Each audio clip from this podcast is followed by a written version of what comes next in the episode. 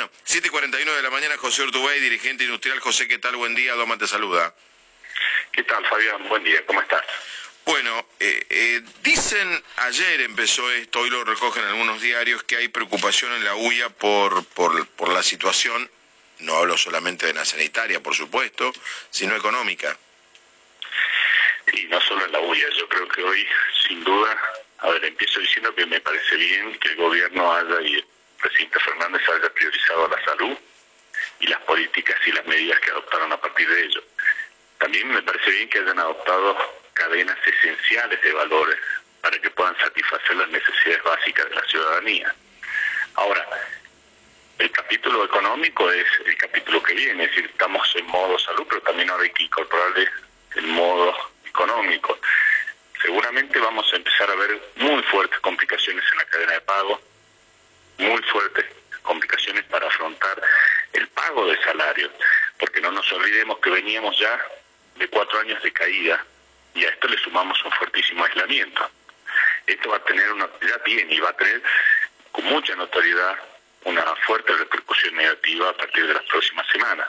Por eso es que yo creo que el rol del Banco Central es sumamente indispensable, como lo es en la Reserva Federal Americana, el Banco Central Europeo y los principales países desarrollados.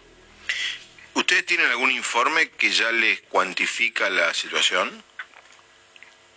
todavía eh, ni nosotros ni nadie lo tiene todavía, porque no se sabe cómo es eh, la profundidad ni, ni hasta el alcance temporal de todo este descalabro. Sí te puedo decir que si vos te fijas, y no es un tema que solo atañe a las pymes, sino a las empresas en general, eh, cuando yo te digo que se le va a complicar el, pago de salario, viene por el lado de que la, no solo por el clearing bancario que se interrumpió, sino por obviamente por la imposibilidad física de movimiento y, el freno de la actividad económica. Por eso, más allá de cuantificarlo, te podría decir con, con exactitud, por hablar con muchísimos sectores, que, que la situación está comprometida.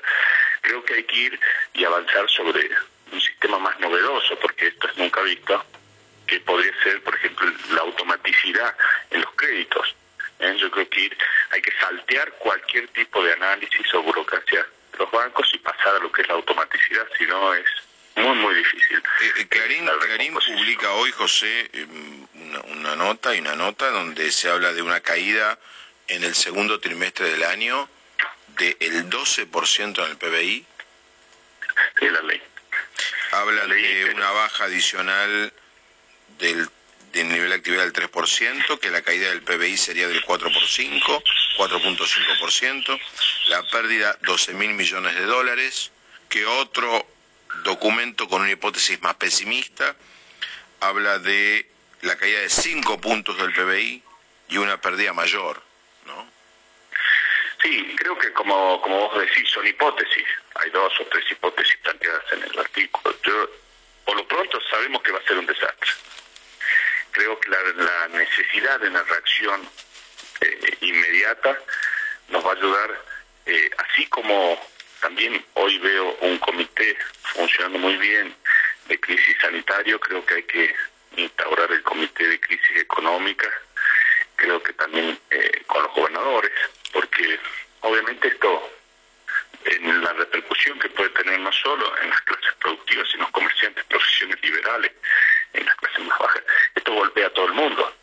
Por eso creo que y ese comité, lo que no podríamos permitirnos es eh, caer en la inacción o una inacción por la, retardada. ¿Y ese comité económico por qué debería estar integrado? ¿Guzmán, Culfas? sin duda, el gabinete económico eh, del presidente, el presidente mismo, pero también eh, creo los gobernadores, porque, digamos, fíjate qué pasó en el capítulo logístico muchísimos intendentes y gobernadores con una suerte de bypass a lo que es el sistema federal, al sistema eh, de nación, empezaron a tomar medidas hasta que el gobierno nacional en una reunión conjunta los pudo ordenar. Y sin embargo todavía ves en la provincia de Buenos Aires alguna suerte de, de autonomía, de autonomía sobreactuada de algunos intendentes. Eso hay que ordenarlo. Pero también digo, por eso digo, y para poder legitimar medidas más de fondo, yo creo que el Banco Central va a tener que hacer un salvataje eh, muy fuerte. Por ejemplo, imaginémonos créditos automáticos sobre los salarios. Eso, la nómina salarial está en los bancos. Creo que sería rápido la implementación que el 50% del salario de los, de los sectores productivos y empresarios lo pague con un crédito a las empresas, pero un crédito automático a los bancos. Eso es posible, no significa ni mayor emisión, no significa mayor eh, agravamiento, la deuda está, existe. Me parece que hay que empezar a pensar en ese tipo de medidas. Bien, José, eh, muchísimas gracias. ¿eh? José Urtubey, en materia económica esto golpea a todo el mundo. El dirigente industrial se mostró preocupado por las consecuencias productivas que puede generar el coronavirus y pidió por la instauración de un comité de crisis económica. En función de lo que decía Urtubey, la economía argentina va a entrar en un desplome en las próximas semanas. Informes confidenciales del gobierno proyectan una caída del 12% en el segundo trimestre. Un documento del Banco Provincia dice que la retracción será muy fuerte en el conurbano. El mejor escenario que prevé una cuarentena de solo 30 días proyecta una baja adicional en la actividad del 3%. La caída anual del PBI sería del 4,5% y como decía recién Doman con Urtubey, la pérdida sería de 12 mil millones de dólares. Hay otro paper que está en manos de Kisilov, que habla de una segunda hipótesis, que habla de un freno de 50 días y eh, concluye que la caída sería del 5 puntos del PBI y la pérdida de 20 mil millones de dólares. La economía viene a los tumbos desde la gestión de Macri. Argentina podría en semanas entrar en default por decisión del ministro Guzmán, que insiste en hacer una propuesta agresiva que va rumbo a un rechazo. Los bonos argentinos cayeron 17 veces más de lo que cayeron los otros países emergentes. Según eh, papeles confidenciales, menciona Clarín hoy, se propone una quita de capital del 50% y una quita de interés del 50%, y esto llevó a que el presidente consultara a economistas profesionales que le sugirieron que explore otra propuesta que sería postergar la renegociación de la deuda por 60 días hasta que concluya el tsunami del coronavirus. Este grupo de exministros y expresidentes del Banco Central sugieren utilizar la cláusula de bonos de fuerza mayor. Todos los contratos de bonos tienen una cláusula de fuerza mayor. Fernández prometió analizarla, ya que a recesión y default sería una mezcla letal.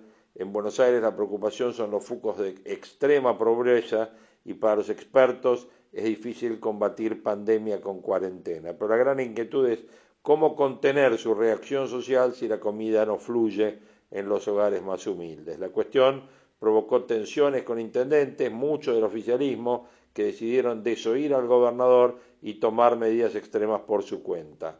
Kicillof paga con este desaire sus errores políticos de arranque, que fue marginar a los caciques del conurbano. Alberto Fernández intenta suplir esos cortocircuitos, por eso abrió el diálogo directo con los intendentes. El presidente decidió darle toda la prioridad al plan sanitario y para eso frenó la economía. Estrategia que le permitió subir en las encuestas y mostrar liderazgo político mientras Cristina brilla por su ausencia. Fernández se apoya al presidente en el Consejo Sanitario de los expertos que conduce Ginés González García, pero va a enfrentar desafíos con resultados inciertos, ya que hay influyentes voces que insisten que el freno productivo será mayúsculo y que la estrategia al final va a causar más daño que beneficios a la sociedad. En la Unión Industrial, como escuchábamos recién a Urtubey y en la Asociación de Bancos, se escucha este diagnóstico, no hablan en público, pero se sostiene que es necesario un paquete global y concreto para evitar un shock económico extremadamente negativo. Eso es lo que se habla en el Círculo Rojo. En reuniones secretas, los hombres de negocios son muy críticos con la lentitud de enfrentar la crisis económica, creen que hay una falta de claridad y que las autoridades económicas van atrás de los problemas reales, dice que son la contracara del Comité Sanitario y que eso se refleja en la ausencia de un plan de acción global. Lo escuchamos a Urtubey recién cuando dijo que estas medidas no alcanzan.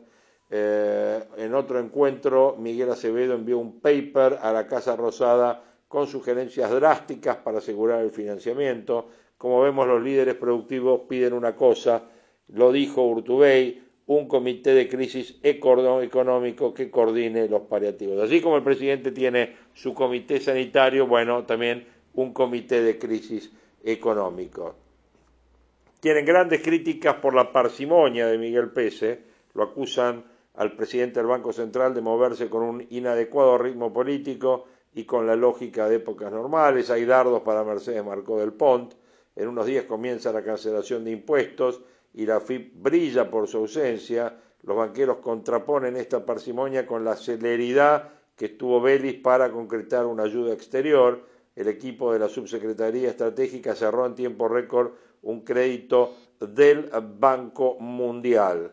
Culfas está de acuerdo con acelerar las decisiones para evitar un colapso económico, pero también en el gobierno existe mal humor con la actitud de muchos empresarios. En Olivos, cayó pésimo el oportunismo de algunos líderes que promocionaron la realización de un aporte solidario. Eh, ahora, bueno, todo esto bajó el tono y el dinero, los 100 millones de dólares que pretendían juntar, parece que se va a canalizar en silencio hacia la Cruz Roja. Obviamente todo este tema, este viernes, está centrado en esto que es la luz al final del túnel. La agenda económica muy influida por todas las especulaciones en torno a cuánto va a durar la nueva cuarentena. Esta idea de cuidar la salud y al mismo tiempo cuidar lo básico de la economía se torna mucho más imprescindible. Por eso insistimos con el que el Banco Central tiene que estar un poco más activo con este problema que apareció ayer, que es el tema de los cheques rebotados. Los problemas más serios de la cuarentena no están en la zona norte. Entiendo que estamos muy indignados con lo que eh, le ha pasado a la gente que se fue afuera, pero en la parte donde hay poder adquisitivo, la cuarentena se pasa lo mejor posible. Obviamente no, no es lo mismo que está pasando en, el, en, la zona sur, en el conurbano más pobre. Allí Kisilov dijo estar persiguiendo a la gente con la policía, sin ninguna duda no es la mejor forma de enfrentar este problema. Pensemos que ahora el Estado quiere avanzar sobre el sector privado para atender la salud, pero es el mismo Estado el que no puede organizar una fila de autos, más allá del enorme esfuerzo, y aplaudo de pie a todos los funcionarios que se están matando, policías, gendarmes y demás. La agenda económica está mirando con optimismo parte de eh, las charlas que se están teniendo con distintos médicos y eh, la misma nota del New York Times, la nota de Friedman, donde plantea la idea del doctor David Katz. Friedman lo que hace es publicar una entrevista que realiza el, titular del Centro de Investigaciones de la Universidad de Yale, y lo que dice Friedman es que es muy interesante escuchar a Katz, que de ninguna manera plantea cuidar la economía por sobre la salud. Lo que dice Katz es que una vez que se cumpla la cuarentena horizontal, eventualmente hay que empezar a pensar en cuarentenas verticales. Para la economía, esto lo que plantea es que en el mediano plazo, o por efecto rebaño, o por el hecho de que se puede enfrentar esta crisis con cuarentenas verticales, esto es para la economía ver la luz al final del túnel. Tengamos en cuenta que a la Argentina todavía el drama del coronavirus no le llegó. En el mundo de la salud dicen que el baile más fuerte va a venir en mayo, que es cuando se podría colapsar el sistema de salud eventualmente. Por eso hay que ser muy estricto con las medidas que se toman. La necesidad de la intervención del Estado en una emergencia, estamos hablando del Estado argentino, estamos hablando que en materia de salud, donde las cosas no estaban funcionando tan mal si lo comparamos con otros servicios del Estado. Hoy se dieron a conocer algunos detalles de cómo se tiene que inscribir la gente en el ingreso familiar de emergencia, lo cual muestra, más allá de las muy buenas intenciones y la necesidad de llegar a los que menos tienen, que hay muchas dificultades en, términos organizativos y de gestión estatal para resolver estos problemas. La ANSES dijo que hay que hacer una preinscripción, es para monotributistas, empleados no registrados y para todas las empleadas y empleados domésticos. La duda es qué va a pasar con los trabajadores que no están registrados. Después la ANSES va a chequear la información con la FIP para saber si los que se inscribieron no tienen otro ingreso y a pesar de todos los anuncios que se han hecho, todavía la cuestión no está funcionando. El colmo de la Argentina, que se resolvió ayer, si querías comprar un respirador o si querías donar un respirador a un hospital, cobraban IVA. Bueno, ayer por un decreto del presidente se le quitó el IVA a los respiradores. Bueno, un tema más que sin duda está afectando y va a afectar eh, a la Argentina. En la comunicación de la crisis, el presidente reniega del manual y concentra el mensaje. Pese a los riesgos de la exposición en el gobierno, celebran el respaldo que Alberto Fernández está logrando, sin duda, en la eh, opinión pública y en las mediciones públicas de imagen presidencial. Y por último, nos está entrando la información que Cristalina Georgieva, presidente del fondo, dijo que el mundo ha entrado en una recesión tan mala o peor que la del 2009. La titular del fondo anticipó que será necesaria una multimillonaria inyección de fondos para amortiguar el impacto eh, provocado por la pandemia. Eh, ha llevado a una economía de recesión, van a ser necesarios fondos masivos para ayudar a las naciones, dijo el viernes eh, Cristalina, dijo está claro que hemos entrado en una recesión la economista búlgara afirmó que el derrumbe de la actividad será igual o peor a la del 2009 después de la crisis financiera mundial. Nuestra estimación actual para las necesidades financieras generales de los mercados emergentes es de 2,5 billones de dólares.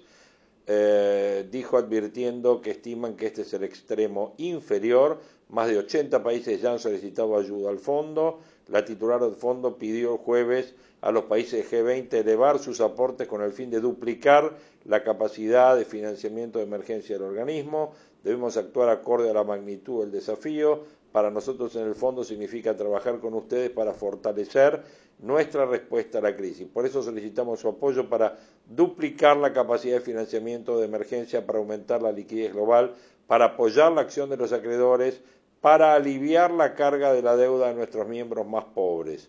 El fondo tiene un fondo de emergencia de 50 mil millones de dólares. Georgieva destacó que para incrementar la liquidez fue un recurso efectivo durante la crisis del 2009. Pasaremos por esta crisis juntos, dijo, juntos prepararemos el terreno para una recuperación más rápida y más fuerte. Insistió en que el grado de contracción del PBI mundial este año y el ritmo de recuperación dependen directamente de la velocidad en el control de la pandemia y de la fuerza y coordinación de las medidas de política monetaria y fiscal.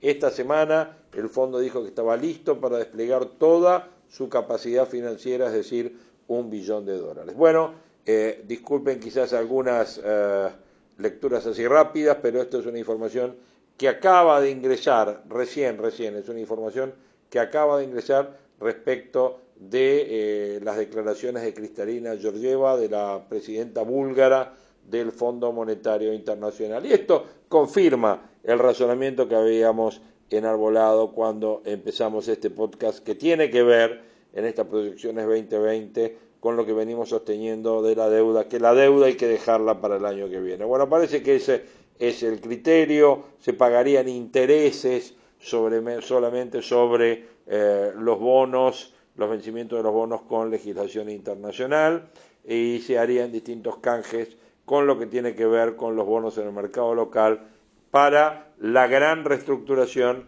dejarla para el año que viene. Bueno, ese es un poco el pensamiento que en este momento está dando vuelta en materia en la cabeza de eh, los grandes eh, centros financieros.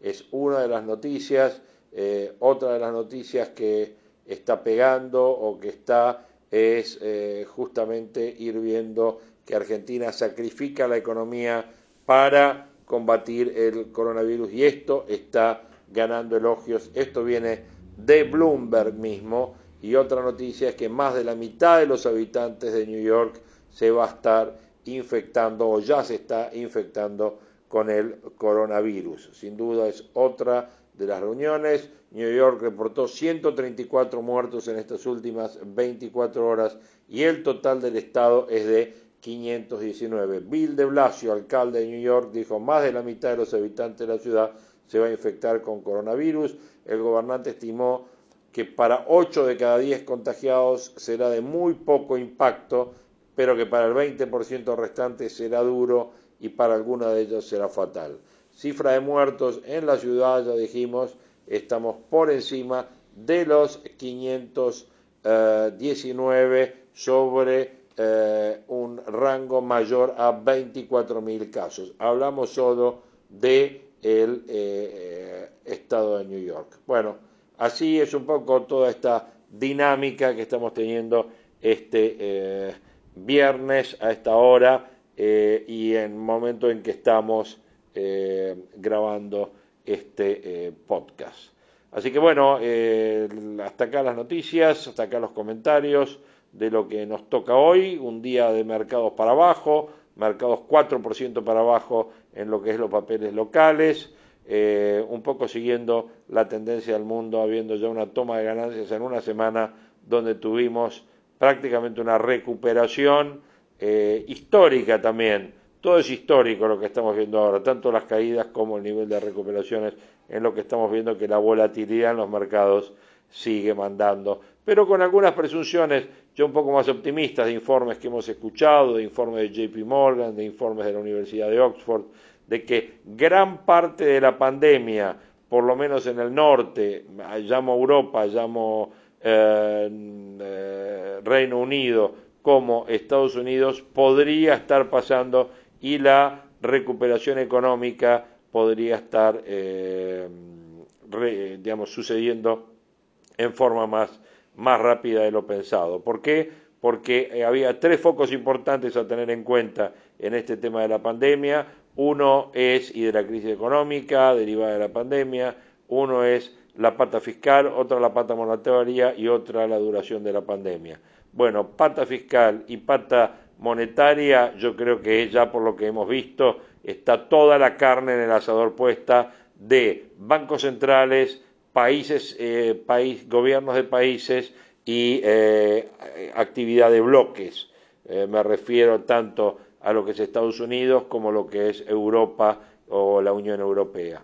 Por otro lado, la duración de la pandemia, bueno, me parece que también estamos viendo algunos informes que dan a conocer que la duración de la pandemia ya estaría pasando lo peor y que esto sería más corto de lo pensado, lo que obviamente en materia de mercados genera esta volatilidad de grandes recuperaciones y eh, días como hoy, donde estamos teniendo eh, momentos de tomas de ganancia eh, que marca un poco el devenir de los mercados. Hasta acá llegamos con este podcast, seguramente nos vamos a estar escuchando la semana que viene. Muchas gracias a todos y les mando un abrazo grande.